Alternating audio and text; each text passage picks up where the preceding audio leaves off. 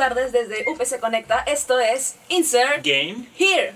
el programa en el que preferimos los formatos más antiguos porque sinceramente son más bonitos. Yo soy de Roxy Boo Y yo soy André JPG. y el tema del día de hoy es arte en los videojuegos. Vamos con el bloque 1, música en los videojuegos.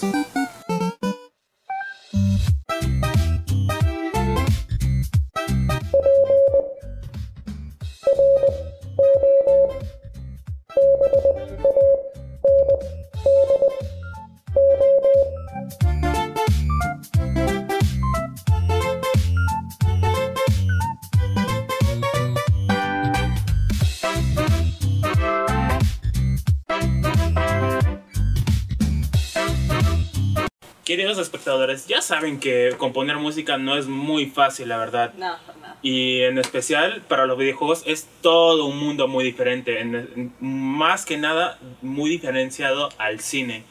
Estas músicas son más ambientales, las que crean ciertas emociones en cada persona, que nos crea ciertos tipos de recuerdos y, y cosas me- conmemorativas que sinceramente nos crea una fascinación y adrenalina más que nada. Bueno, tenemos todo tipo de música en lo que es en relación a los videojuegos, eh, desde la música retro, música orquestal, tenemos música que nos puede hacer sentir parte del juego, ganas de querer seguir jugando, eh, música también que nos relaja, hay playlists enteros de música de videojuegos que nos relajan bastante. En preferencia yo lo digo abiertamente, me gusta la música orquestal, me encanta, me fascina. Cada vez que camino por la calle escucho en música Spotify de Bloodborne que me fascina estar el dramatismo en todos los lados. Y es precisamente eso. Entre la música, tanto la música eh, retro y la música ambiental son muy diferenciadas ya que eh, evocan a dos maneras distintas de dos épocas diferentes. Y es muy sorprendente porque la música retro evoca un pasado más limitado tecnológicamente, en donde todo era unos formatos mucho más compactados, pero en la música orquestal el videojuego se expande abiertamente a dar muchas más emociones más dramáticas, más, más trágicas incluso. Bueno, yo quisiera hablar de algo que me agrada bastante, que aparte de la selección musical de este tipo, hay grupos enteros en el desarrollo de un videojuego que se encargan de seleccionar. Música, ¿no? Eh, en este caso me agrada bastante la selección de música de las 21 estaciones de radio que tiene Grand Theft Auto 5. Uf. Eh, hay de todo, tienes para desde rock, tienes pop, tienes clásicos, tienes todo, todo un poco. ¿Qué, emergencia. qué te hace sentir la música de videojuegos en lo personal? ¿Qué me hace sentir? Wow, sí que es una pregunta bastante fuerte. Es más que nada eh, un ambiente dramático, un ambiente de tensión en lo que mis sentidos más mi adrenalina empiezan a fusionarse y en lo que me evoca en una sensación tan dramática y fusiva de al final destruir un boss y una fuerte, fuerte emoción de ¡Sí! ¡Sí! ¡Por fin! O también eh, una música relajante como Minecraft, que eh, sinceramente es, es aleatoria, seamos sinceros, es música aleatoria y es sorprendente cómo encaja en los precisos momentos. A mí en general me gusta bastante la música de videojuegos que me relaja. En este caso recuerdo bastante la de Final Fantasy VII, en la que, bueno, Nobuo Uematsu, si me equivoco, eh, es considerado el Beethoven de los videojuegos. Eh, su creación, su participación en la música eh, es increíble, es súper relajante. Mm, También otra que me agrada es la música de Secret of Mana, que también bastante relajante, al igual que la de Breath of the Wild de Legend of Zelda. ¿Tú qué crees que hay de diferencia entre la música normal, de la, de la, de la del cine, la música de teatro? ¿Qué- ¿Tú qué crees que hay de diferencia en esto? es bastante grande en realidad, mira, puedo escuchar algo de metal, por ejemplo, el compositor de Doom, Mick Gordon, es el que hizo muchas de las canciones de rock que escuchamos en el juego de Doom 2016, y es bastante diferente a lo que podría escuchar en la calle, que es un simple rock con letra de algún tipo que me haga sentir algo completamente diferente. Me agrada la música que me haga sentir parte del juego, que me haga sentir que estoy haciendo algo, que estoy siendo parte de algo. Sí, la verdad es que sí es un buen ejemplo, ya que la música de Doom ha nacido con el heavy metal. Doom nació con esa parte de parte de violencia, pero una parte que sí me interesa es un ejemplo muy concreto que crearon con eh, Shadow of the Tomb Raider, o perdón, Rise of the Tomb Raider. Eh, en este han hecho una música procedural. El músico ha creado partituras, ciertos tonos que han con una inteligencia artificial ha aprendido esta inteligencia a crear ciertos eh, mediante ciertos movimientos ha creado, cier- eh, ha creado una música totalmente diferente a la que creó, que, que compositó originalmente el, el compositor. Eh, por ejemplo, si Lara está agachada en un, en un seto, probablemente esté una música mucho más baja. Y cuando tense el arco es una, una música muchísimo más de tensión. En don- cuando por fin lanza la flecha un fuerte sonido de una pausa de has matado a alguien. Bien hecho ocúltate y vuelve a, y vuelve a sonar la música tensa. Wow, eso, es- eso es increíble. A mí, mira, en realidad, ¿qué te parece a ti la música de videojuegos? La que es más importante. La que, por ejemplo, podría ser, escucha, mira, una canción que sea como parte de un juego. eh, por ejemplo, en Super Mario Odyssey hay una canción. eh, me encanta la de Mario Sí, Odyssey. y también tenemos, aparte de la canción principal con letra y todo, también cada nivel tiene una canción personalizada. Es una canción por nivel, es diferente. ¿Qué te parece más importante? ¿La canción de un juego que sea la central, el tema principal o eh, las canciones que sean por cada nivel? ¿no? ¿Qué, qué te parece más importante?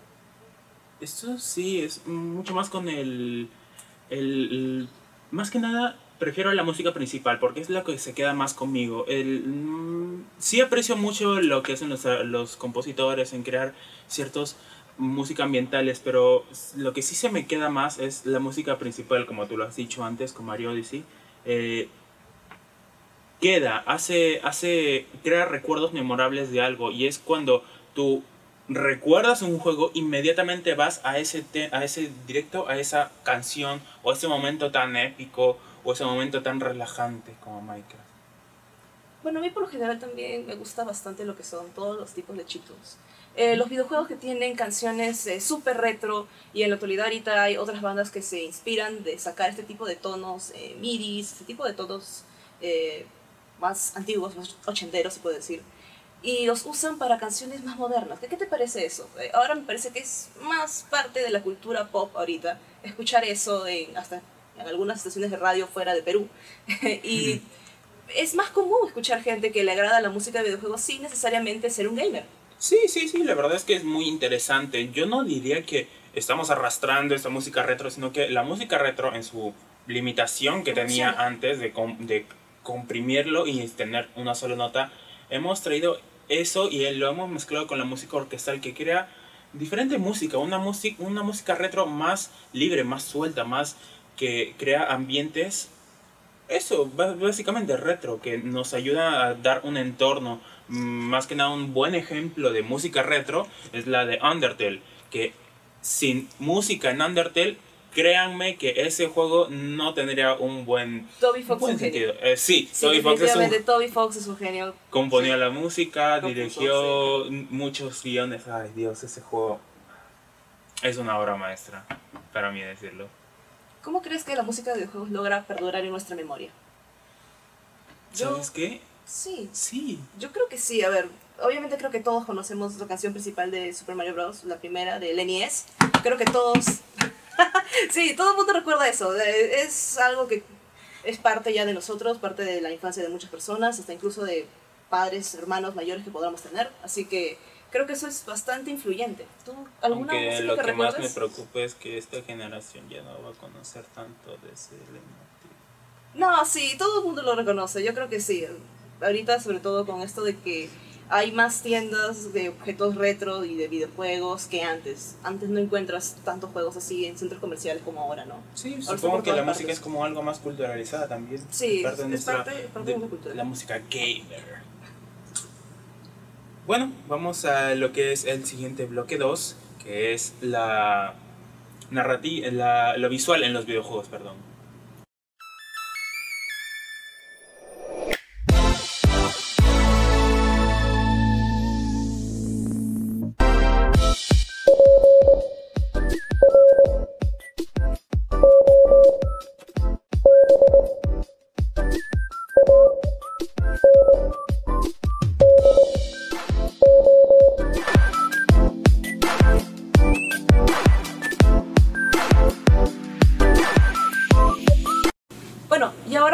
Segundo bloque, que es todo lo que es relacionado al contenido visual.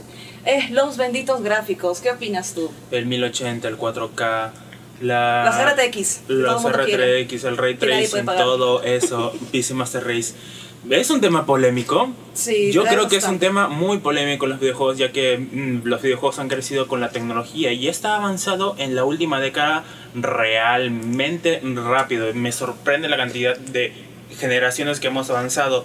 Y precisamente eh, entre los casos que sí de verdad me sorprenden son los de Red Dead Redemption 2 y GTA, que han sido dos portentos de nuestras generaciones en lo que es marcar una generación visual. Esa estandarización mágica, 1080 y 60 cuadros mágicos. Pero eso obviamente solo lo vemos en la.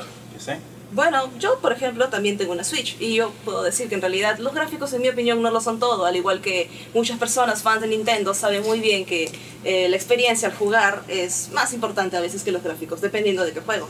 Por ejemplo, hay dos juegos que podrían llamarse o les dicen simplistas en relación a sus gráficos, que a mí me encantan. Estamos hablando de Firewatch y de Breath of the Wild.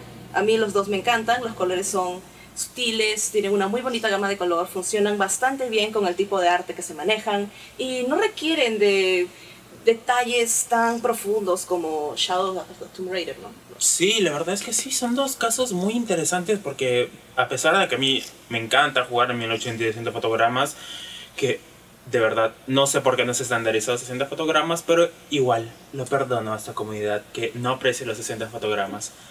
Pero sí, de verdad aprecio juegos como Breath of the Wild, Firewatch, también eh, Hollow Knight también. Es un son buenos ejemplos de gráficos que no tan solo van en lo, ¿sabes? En lo numérico, en lo matemático, en lo de más cantidad de datos, más píxeles, sino que aprecian y saben utilizar una cosa que es diferente que es gráficos y apartado visual son lo que verdaderamente hacen una gran diferencia entre un buen juego y un mal juego en lo que respecta a los gráficos. Por ejemplo, tenemos casos como The Order, que si alguien si alguno se acuerda, esa, ese juego que sacó Sony, ¿alguien se acuerda?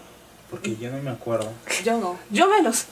Ese juego, hago memoria para los que no se acuerdan de él, era un portento gráfico de Sony. La la el juego que por fin develaría el potencial de PlayStation 4. Pero al final, ¿qué pasó? Nadie se acordó.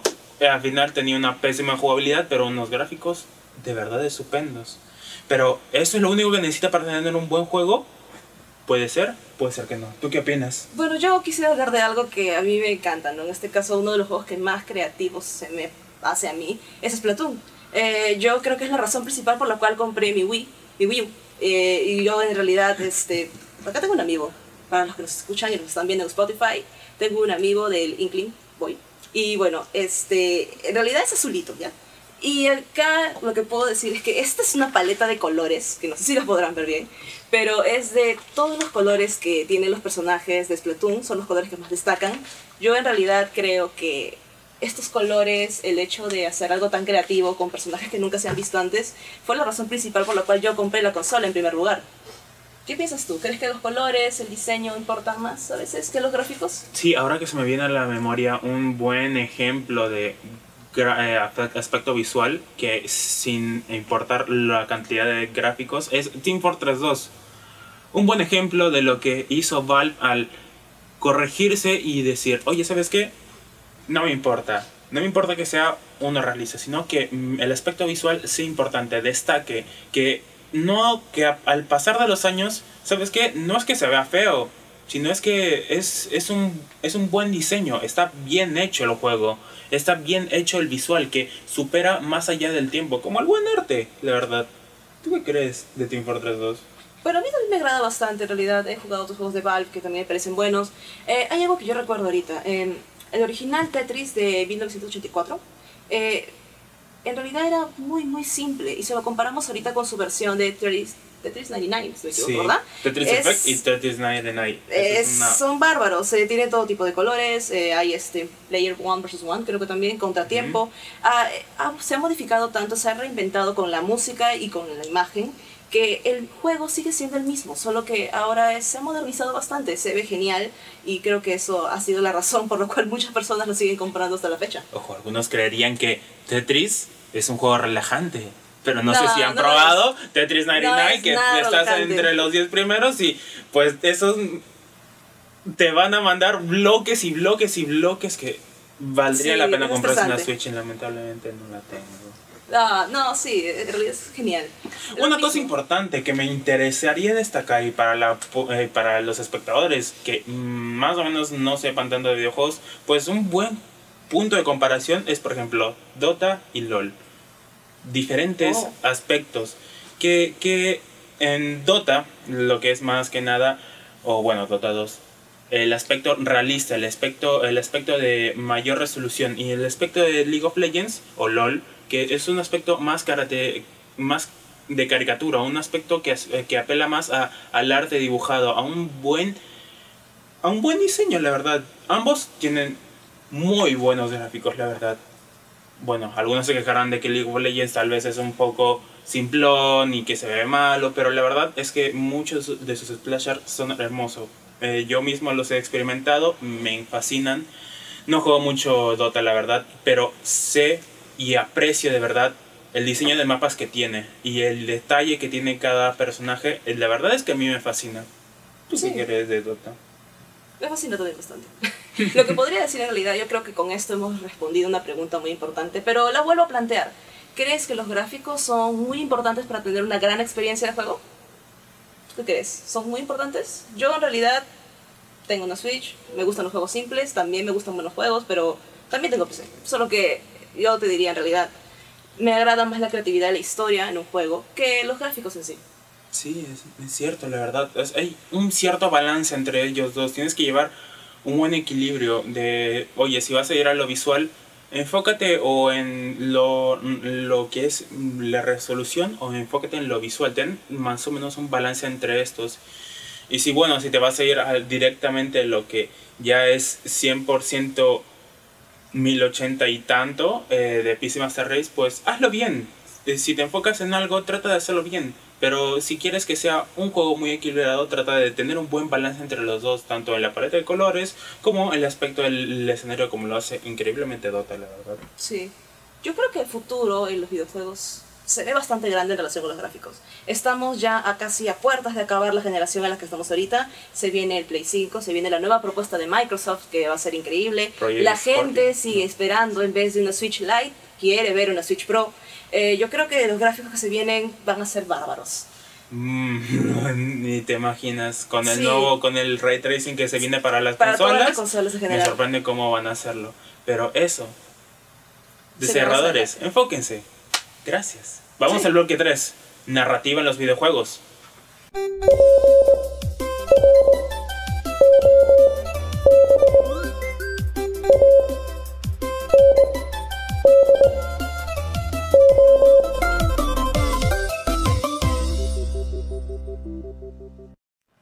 Bueno, y vamos a hablar sobre la narrativa. Y la verdad, un ejemplo que mm, se me ha olvidado de mencionar sobre ejemplo de narrativa con God of War. La verdad es que con este último God of War se sorprendieron gráficamente, jugablemente, pero más que nada me sorprendió la cantidad de narrativa que tenía. La calidad más que esta, más que la cantidad. Veo una evolución de Kratos que la verdad es que no sentía en otros juegos. Y se ve muy fuerte en la, en la dirección que toma Cory Balrock, director del juego, en lo que es la narrativa entre Kratos y su hijo Atreus. La verdad es que me sorprende. Y esta, esta calidad de guion, sinceramente, no, si lo comparamos con sus antecesores de Kratos gritando, la verdad es que sí, se, es muchísimo mejor. ¿Tú tienes algún ejemplo de narrativa? Ah, narrativa. Si quisiera mencionar todo lo que es relacionado a la narrativa en los videojuegos y los juegos que más me han sorprendido a mí y a uno de mis mejores amigos, son los juegos de Remedy Entertainment. Juegos como Quantum Break, Uh. Alan Wake y Control. Los tres juegos tienen una historia tan fuerte que es una proporción que lo que podría decir que es mejor calidad a cantidad. Cabe mencionar que también tienen un buen apartado visual. ¿Así? Sí, La verdad es que sí, me sorprende. Pero más que nada, que lo que más me parecía, lo que más me sorprende es la calidad de narrativa que sí tiene. Sí, sobre todo, bueno, la historia de Control, eh, sin spoilers, sobre esta chica, Jessie Feire, que quiere buscar información sobre su hermano Dylan, y bueno, sobre todo con la ayuda de sus poderes, telequinesis, todo este tipo de elementos que lo hacen ver paranormal y a la vez súper misterioso, han hecho que Control sea uno de los juegos eh, más vistos ahora último en Twitch, eh, súper streameado en todas partes, todo el mundo está hablando de él, y a mí me parece uno de mis favoritos a juego del año. Lamentablemente yo no lo pude jugar, pero por mis parciales, pero bueno, no importa. Sí, a veces no podemos. Igual, otra cosa que cabe mencionar es que la narrativa en los videojuegos puede ser distinta, puede ser diferente. No tan solo es el, la parte de guion, parte del escenario, sino también parte de la jugabilidad que estamos hablando de videojuegos. Es algo completamente distinta al arte o al cine. En este tú, el espectador, el jugador está interactuando con la propia narrativa. Y eso es lo que quiero destacar aquí. Y primer ejemplo que voy a dar sobre Dark Souls. Oh, bárbaro. La verdad es que muchos creen que Dark Souls es más que nada mecánicamente, pero la verdad es que Dark Souls ha implementado una narrativa que jamás hemos visto, bueno, sí hemos visto, pero jamás la ha llevado tan lejos como a un videojuego tal como se ha presentado en, Dark Souls 1. De verdad, es que la, cantidad, la calidad en los entornos, la, el, diseño de niveles da cuenta algo, cuenta una historia. Tu propio personaje cuenta una historia. Y no lo hace a través de diálogos, lo hace a través de, de gestos. Tu, tu, propio cuerpo como de Undead es una simbología a algo tan depresivo. Y también cuando te enfrentas a un, bro, a un boss, es algo, es algo, una personalidad de ese boss, una parte de la jugabilidad destaca de él, incluso lo puedes interpretar como ti mismo. Y eso es precisamente lo que es la batalla de Win, una melancolía que podría haber sido épico, pero la verdad es que fue una tragedia lo que le pasó a Win y tanto la música y los visuales y la narrativa que se presenta en el combate, que es un combate asfixiante, tan asfixiante como quizá sintió Wing al inmolarse en este horno de la primera, de la llama primigenia. Lo siento, se me olvidó decir spoilers, pero si no han jugado Dark Souls, bueno, háganlo. Háganlo, es un buen juego, vale, la pena. Bueno, sé, amable. Bueno, sé amable. Bueno, sí, ¿Otro ejemplo que tengas? Ah, en ejemplos, eh, mi favorito siempre ha sido Control, pero yo más bien quería plantear esto. ¿Es necesario una gran historia para disfrutar de un juego? Hay juegos que, bueno, sin desmerecer a todo el mundo, ¿no? Hay gente que se considera gamer por simplemente jugar Candy Crush. Hay gente que se considera gamer jugando solamente algún juego en celulares una o un par de veces al día. Pero yo creo que no es necesario tener una gran historia para disfrutar de un muy buen juego. Cabe recalcar que tampoco los hacen más gamers o menos gamers por jugar cosas que son mm, puramente mecánicas o que no tengan narrativa tampoco. Sí, yo creo que si a alguien le encanta disfrutar de Free Fire, que es un gran juego que se ha vuelto súper popular, no te hace menos gamer que alguien que disfrute de una historia súper compleja. Pero es precisamente esto lo que es la diferencia entre narrativa y una buena jugabilidad. Sí. Por ejemplo, los de Overwatch. Díganme. Oh. ¿Qué les importa, la verdad? Sean, seanme sinceros, pónganlo en los comentarios. ¿Qué les importa más? ¿La narrativa de Overwatch? Que, que sea, que, que se expanda el lore, que los personajes, que sí, que no, que tu padre, que mi madre. Ay, Dios, no. O el modo. O el modo, la jugabilidad. ¿Qué es más importante cuando sale un personaje? ¿La narrativa que presenta o que si ese personaje puede matar a todo tu team por un puño al aire. Dímelo a mí, que me lo paso jugando CSGO con mis amigos, así que yo creo que a veces uno quiere relajarse, no enfocarse tanto en una historia. Algunos juegos que ya aparecen películas, eh, que a veces sientes que no estás jugando nada, que solamente estás completando una historia. Y bueno, no me refiero a Telltale Games, no es una referencia, pero nada. Solo que en realidad yo creo que no siempre se necesita una gran historia para poder disfrutar de un muy buen juego. ¿Has visto alguna adaptación de película a videojuego o de, de videojuego a película? Porque yo sí. Y hay tres casos que me encantaría hablar, de, en realidad, que me fascinan. ¿Tú has visto alguno? ¿Algún caso de estos? Uy, sí. Me he visto Assassin's Creed, World of Warcraft y... Alguno se me estará pasando. Tal vez Doom o lo que habrá sido esa película de Doom. Oh, sí. Yo, por ejemplo, mira, en adaptación de videojuego a película, eh, recuerdo bastante a Warcraft también Eh, los medios dijeron que no era una buena película. Si no me equivoco, muchas personas dijeron que no era una buena película. Pero si buscas ahorita, ves el tráiler, lo buscas en YouTube, muchas personas van a comentar que la han clasificado como que en realidad era muy divertida. Gente que nunca ha escuchado del juego, gente que no tenía ni idea de que era una película basada en un juego, la fue a ver y le agradó. Yo creo que también puede ser para todos. Las películas creo que atraen a un público nuevo que no Sí. conoce de un juego. La verdad es muy llamativo la narrativa que se trae de lo que es la, pel- de la película al videojuego, tanto incluso como mm, te mencioné antes de Assassin's Creed, cómo es interesante cómo aborda Ubisoft esta historia de- del universo de Assassin's Creed, de las familias, de los vecinos, los templarios, que la verdad es que es muy interesante de explorar en la mayoría de sus juegos. Es Claro, Sí, es fascinante, la Sí. verdad, pero esa es la gran pregunta. ¿Videojuego eh, narrativa o jugabilidad? Es depende. Yo ahorita, por ejemplo, sigo recordando un último caso que también destaca bastante de la narrativa de un juego. Es eh, Halo 4 eh, Forward into Down, que es una serie de pequeños clips, como una serie que se hizo para YouTube Red. Ahorita está en YouTube Red y que se volvió como una película de un promedio de hora y 40. Yo la llegué a conseguir, la vi, es bastante buena, se siente y se ve como una película de Hollywood, se ve bastante entretenida, a mí me agradó. Pero hay opiniones también, ¿no? De algunas personas en relación sobre que si es buena una película sobre un videojuego o si no es buena una adaptación. Yo aún no lo tengo claro. ¿Qué Claro. piensan ustedes? Dejen eso en comentarios. Pero bueno, vayamos yendo a las conclusiones, que es parte, ¿qué es lo más importante para ustedes? ¿Qué es lo que lo hace un videojuego que sea arte? La música, la narrativa, la visual, que es lo principal, que es ¿Qué piensan ustedes? ¿Música, el arte? lo trascendental.